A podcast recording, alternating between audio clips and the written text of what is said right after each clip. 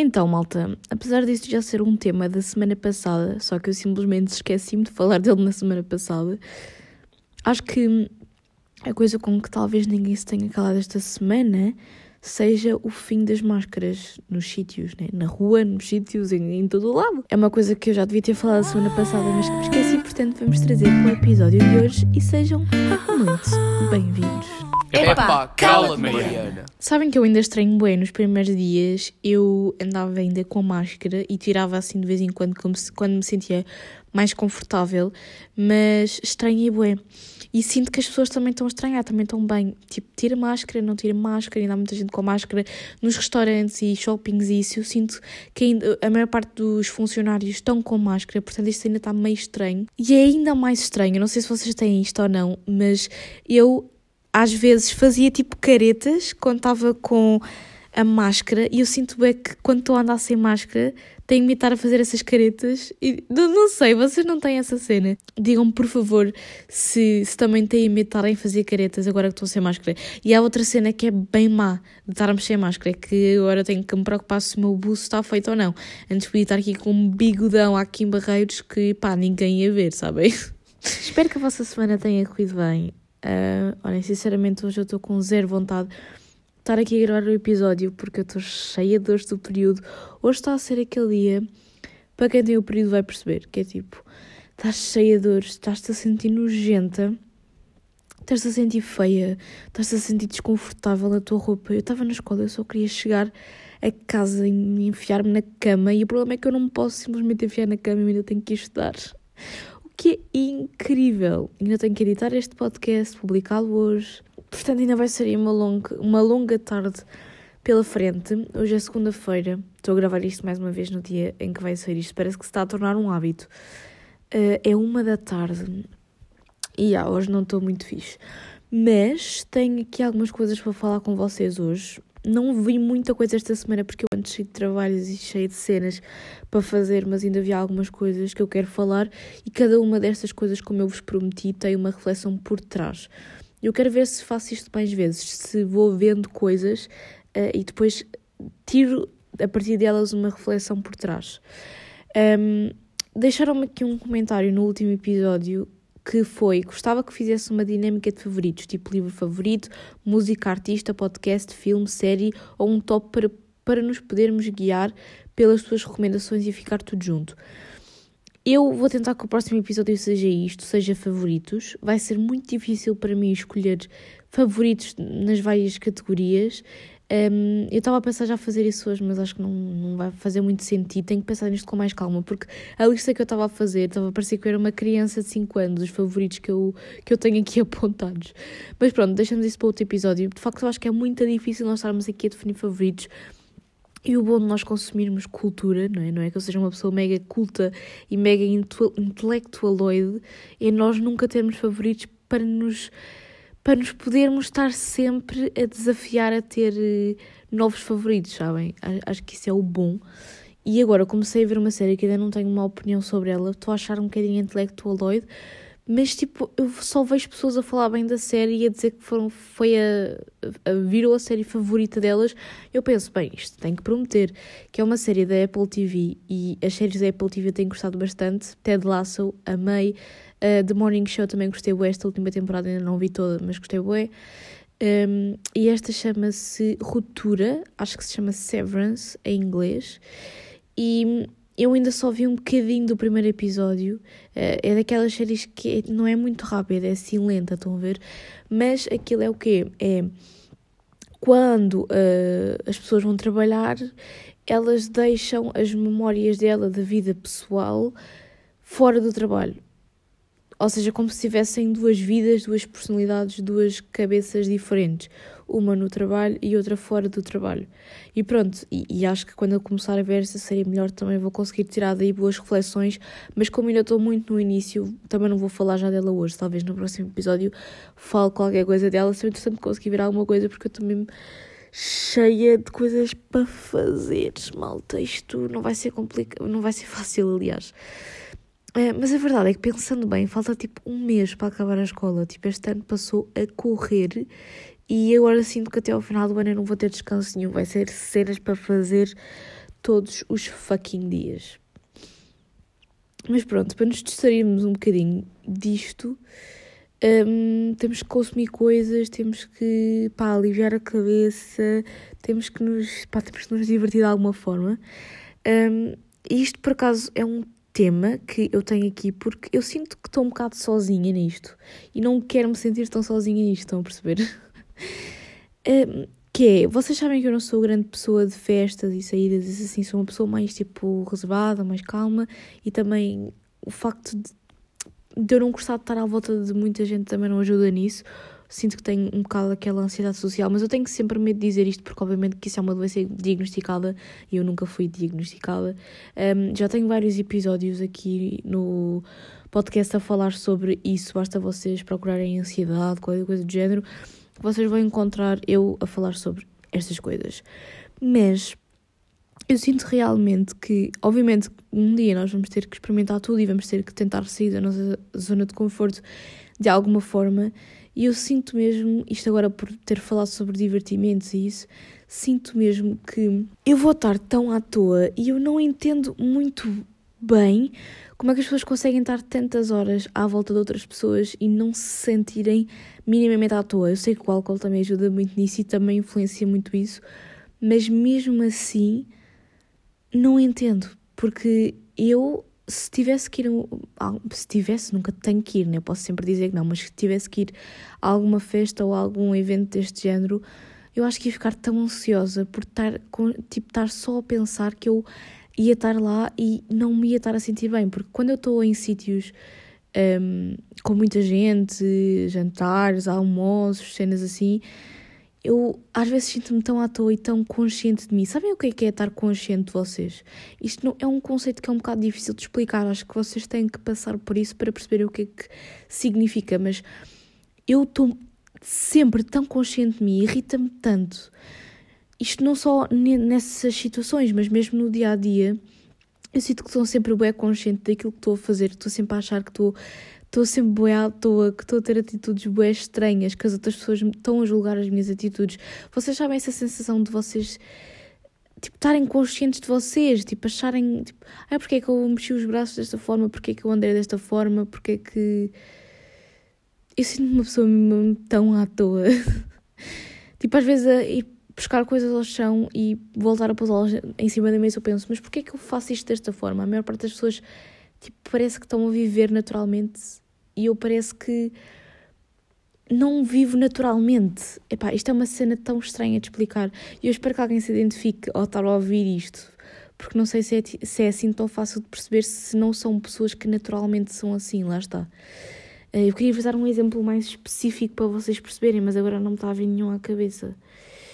Um, mas sei lá, eu sinto que a fazer coisas normais parece que não me sinto como as outras pessoas. Isto, isto, é tão estranho de explicar. Mas sei lá, sabem aquele sentimento quando nós somos crianças de ai, os adultos fazem tudo boeda bem e nós somos só crianças e eles sabem tudo o que estão a fazer. Esse sentimento pelo menos na minha perspectiva, prolonga-se. Eu acho que se vai prolongar para sempre. Nós vamos sempre sentir que os outros sabem fazer as coisas melhores, de, de melhor forma que nós. Tipo, sei lá, chamar um empregado para ir à mesa. Isso é. Isso, isso sinto-me bem à toa. Eu sinto que outras pessoas tipo, este, este tipo de coisas são coisas bem normais. Não sei, se calhar estou só a ser ridícula. Depois provavelmente eu vou cortar esta parte porque vou ficar envergonhada daquilo que disse. Mas eu, estou mesmo a ser sincera com vocês. Isto é quase a minha sessão de terapia, não é? Já que eu não faço mesmo terapia, eh, esta é a minha sessão de terapia. Mas é, eu tenho mesmo que fazer, tenho mesmo que fazer, não é? Ainda esta noite eu sonhei que estava a fazer terapia, a desabafar tudo e. Uh, basicamente eu estava a dizer que eu sentia que tinha alguma coisa e que era por isso que eu estava a evitar ir lá um, mas tipo, não sei, se calhar isto é normal, se calhar toda a gente pensa isto, não sei. Digam-me aqui, hoje vão-me dizer aqui nos comentários, um, aqui no espaço onde iPod, se vocês me fazerem perguntas, digam-me se vocês percebem o que eu estou a dizer, se vocês também sentem isto, se vocês se sentem bem conscientes de vocês, ok? Digam-me isso. Então, filmes, coisas que eu vi. vi o filme Turning Reds, que é um filme de desenhos animados. Um, não estou com paciência para ver cenas intelectualoides nesta altura, então o que é que eu vejo? Ou vejo cenas para rir, ou vejo desenhos animados, uh, esse tipo de coisas. Nem coisas intelectuais, nem tipo romances, nem tipo. Nada. Vejo só cenas confortantes. Aquelas coisas que vocês ficam tempo. Ai, estou tão quentinha. Sabem? Estou tão quentinha. Um, e, para quem não sabe, este é um filme da. Nunca sei se é da Pixar ou da Disney, mas pronto, é de uma dessas que anda a ser bem falado. E qual é que é a história? Um, é uma família uh, asiática. Eu não quero dizer.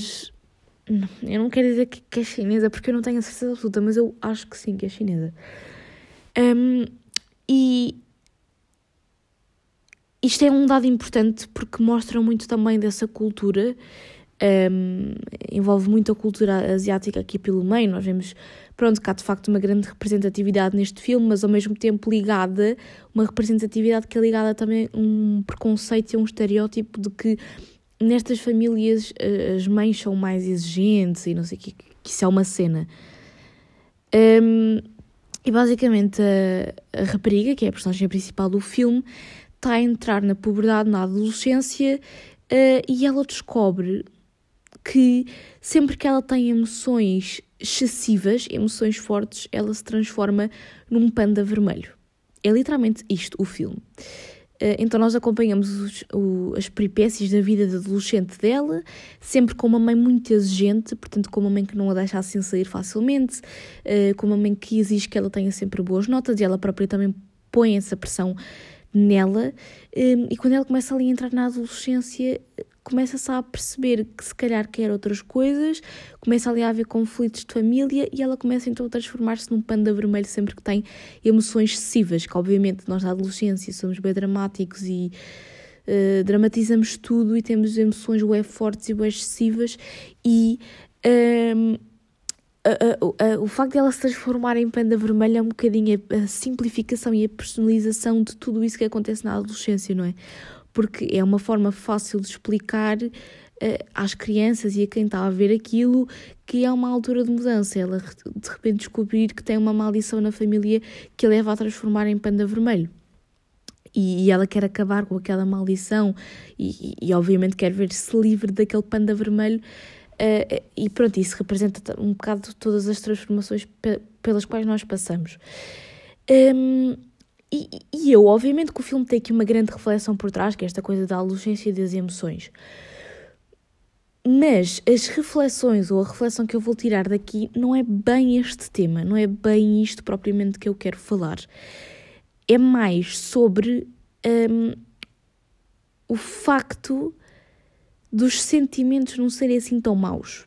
E eu não vos vou dizer o final do filme, mas ao vocês verem o filme até ao final, vocês vão perceber que faz sentido eu estar a dizer que isto é uma reflexão que tu podes tirar do filme, que é também não é assim tão mau ser um panda vermelho, também não é assim tão mau sentirmos as coisas uh, de forma extrema, porque depois temos do outro lado uma mãe que não se permita sentir nada, que obviamente prioriza a racion ra racionalização das coisas, sim, e, e a frieza perante a filha e a rigidez, e, e depois nós ficamos a pensar se a mãe se calhar fosse um bocadinho também panda vermelho, um, se calhar era mais feliz e conseguia viver em maior harmonia com a filha. É assim, eu dei assim um mini roto e eu espero que isso não se tenha ouvido aqui no, no áudio, porque só isto vai ser um bocado estranho. Mas percebem o que é que eu estou a dizer? Tipo, o sentir não é assim tão mau. E acho que o filme também acaba por passar um bocado isso. Um, porque lá está, é uma fase muito complicada da adolescência que passamos por muitas transformações e é complicada a relação entre ela e a mãe, mas depois o, o engraçado do filme é que também nos mostra que a mãe só é assim rígida com a filha porque a mãe dela, ou seja, a avó da miúda, também era assim com ela, nós percebemos que isto é um certo padrão, mas é engraçado também perceber que se calhar também as emoções não são assim tão más, cara não é assim tão mau nós sentirmos, nós sentirmos as coisas, nós... Uh, termos um bocado aquele espírito de criança e adolescente que, como eu já disse em vários episódios aqui no podcast, parece que nos querem tirar à força toda para que nós vivamos sem esperança nenhuma na nossa vida, porque no fundo um, o, o mundo só lucra, como eu também já vos disse e já vos tentei explicar várias vezes, com a nossa infelicidade, com nós não termos esperança, não é? E portanto tiram-nos essas coisas todas. E depois outra coisa que eu também reparei é que Uh, lá está, esta mãe era assim rígida com a filha, e uma coisa engraçada que ela diz à, à miúda, eu estou a dizer miúda e filha mesmo porque eu não lembro dos nomes delas, mas é quando a filha lhe pergunta porquê que tu não me disseste que isto me ia acontecer? Uh, porque depois também não há muito esta abertura e esta conversa entre pais e filhos na maior parte das vezes, o que também é complicado, porque nós depois não só estamos a passar por todas as mudanças da, adolescência, como nem sequer somos preparados para, para essas mudanças, ou seja, acabam por ser complicadas e vêm assim todas de surpresa, sabem? Um, e ela a perguntar-me, mas porquê que tu não me disseste que isto ia acontecer? Porquê que não me disseste que eu me iria transformar num panda vermelho? E a mãe diz, um, eu achava que eu tinha mais tempo para me preparar. Esta, para mim, é a frase mais importante do filme todo. E acho que é um pequeno pormenor que pode passar despercebido, mas eu por acaso naquele, naquele momento estava mesmo atenta e apanhei aquela frase. Eu queria ter mais tempo para me preparar. A mãe dizer à filha que achava que tinha mais tempo para se preparar para o crescimento da filha, quando na verdade ela devia preparar a filha, não era preparar-se a ela, porque a filha que vai passar pelas mudanças todas e a mãe deve estar ali para ajudar. Eh, então é engraçado ver isso, é engraçado ver que ela só odiou estas conversas com a filha, que ela só. Um, adiou uh, dar-lhe mais liberdade e deixar de ser tão rígida porque por causa dela, não é? Um bocadinho aqui também de narcisismo, porque obviamente que os pais fazem o melhor e o, o melhor, no seu entender, pode não ser o melhor para os filhos, uh, mas é, é complicado às vezes também dar-lhes a melhor educação e fazer o que acham que é o melhor, quando, para além de pais, eles também são seres humanos, então é um bocadinho deixar o ego de lado, porque nós todos, enquanto seres humanos, temos ego, deixar o ego de lado para cuidar de alguém e para, mesmo que para nós não seja o melhor, sabermos que é o melhor para o nosso filho e termos que aceitar isso. É, é bem complicado, eu acho que ser pai é uma tarefa mesmo difícil porque tu, tu tens que deixar um bocadinho de lado o, eh, o, o teu próprio ego, os teus próprios pensamentos, às vezes para para pôr o teu filho em primeiro lugar. É um jogo que é muito anti-humano e acho que só um, a capacidade de amar alguém a esse ponto, como um pai ama um filho, é que compromete esse lado humano que todos nós temos em nós. Não sei, é assim um bocado que eu vejo as coisas. Pai, eu por acaso acho que este filme é um filme mesmo bom para vocês assistirem em família, mas principalmente com as vossas mães, para questionarem bué a, vossa relação, tipo, como é que é, como é que não é. Uh, ontem também foi dia da mãe, portanto, acho que estamos assim em todo este tópico. Bem, o próximo filme que eu tenho para vos falar foi um filme que eu vi em psicologia e chama-se O Bom Rebelde. E é um filme uh, um bocado antigo, mas é basicamente um rapaz que é sobredotado, é descoberto porque ele trabalha como uh, não é contínuo, é, ele limpa as salas e isso numa universidade. Um, já não sei se não é Harvard, acho que é Harvard. E basicamente por ele ser sobredotado, para ele tudo o que os professores e os matemáticos estão há anos a tentar perceber e, a perceber e a resolver, para ele é tipo básico, porque ele é mega sobredotado, pronto. Para ele é mesmo muito fácil, mas ele é é órfão, vive em condições muito precárias, um, está sempre envolvido com a polícia. Uh, pronto, é, é um bocado para mostrar essa realidade de alguém que é de facto muito inteligente e muito sobredotado, uh, mas depois, a nível emocional e psicológico e pessoal, é uma pessoa um bocado instável. E pronto, como nós estamos a dar em psicologia os vários tipos de inteligência, a professora queria nos mostrar que um, às vezes a pessoa pode ter imensa inteligência lógica ou matemática, que é a mais valorizada pela nossa sociedade, e depois não ter grande inteligência emocional. Uh, e há de facto há vários tipos de inteligências e é pena que a nossa sociedade só valorize um certo tipo de inteligência. Um, mas a reflexão que eu uh, tirei deste filme, mais uma vez, não é, uh, não é a coisa principal do filme, que é exatamente isso de percebermos que às vezes a pessoa pode ser mega inteligente numa coisa e depois ter imensas dificuldades noutra coisa, porque ele tinha muitas dificuldades, muita dificuldade em socializar. Uh, pá, de uma forma como alguém normal, estão a ver? Um, tipo, ele estava sempre em conflitos e em resolver conflitos era sempre à pancada, estão a ver? Esse tipo de problemas. A reflexão que eu quero fazer é de que às vezes nós podemos ser buédamos numa cena e isso não é aquilo que nós queremos fazer. E eu acho que esse tema também é ligeiramente abordado no filme. Um, há uma parte que fala um bocadinho disso.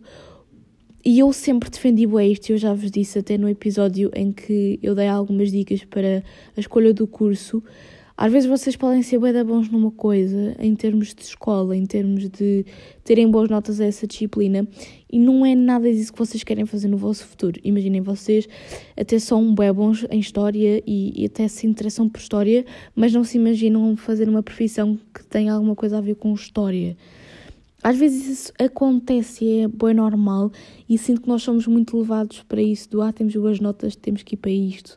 Isso é tão mau, mas lá está, é, é, este sistema não funciona e, está aí só mais um exemplo de como não funciona.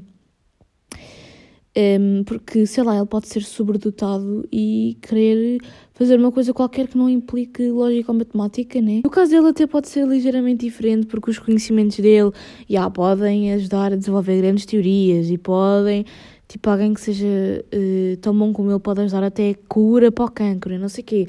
Ok, mas mesmo assim, se essa não for a vocação dele, ele não vai, a vocação dele, ele não vai estar a fazer uma coisa um, para a qual ele é extremamente infeliz, sabem? Então veja o filme porque acho que isso também está está retratado de alguma forma no filme. E às vezes é, é, é, importante se pensar nisso. Se pode depois um bocado nessa coisa do talento e que uh, quem trabalha no Costa na verdade é um privilegiado porque nem sempre temos essa oportunidade e pronto, e essa parte eu não vou entrar por aí mais uma vez porque eu sinto também que é uma reflexão que eu estou sempre a fazer nos meus episódios.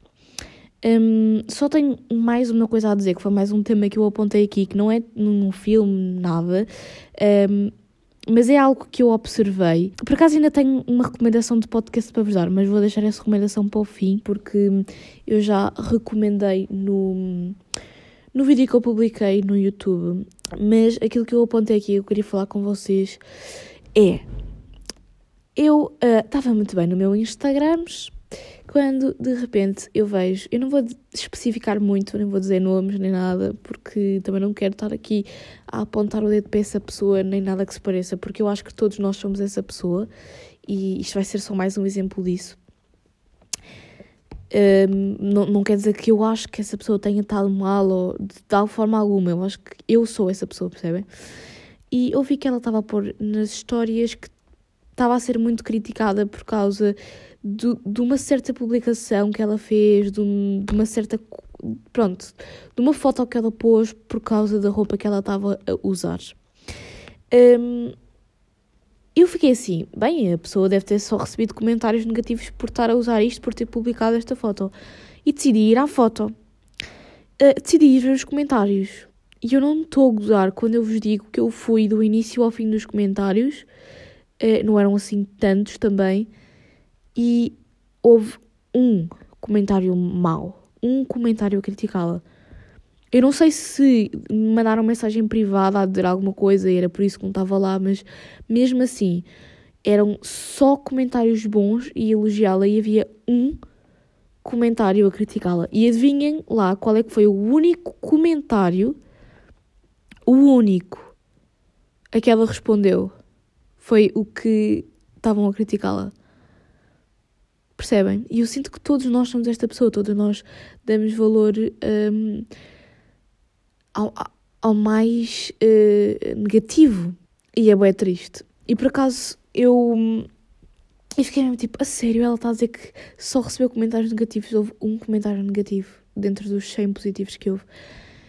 E por acaso eu ouvi um, um episódio do podcast da Joana Miranda, A Minha Vida Dá um Filme, em que ela partilhou um, um, acho que não sei se era um filósofo, se era o que era alguém tipo entendido desse género, um, que ele partilhou num outro podcast. Portanto, isto, ela mostrou no podcast dela algo que foi mostrado em outro podcast.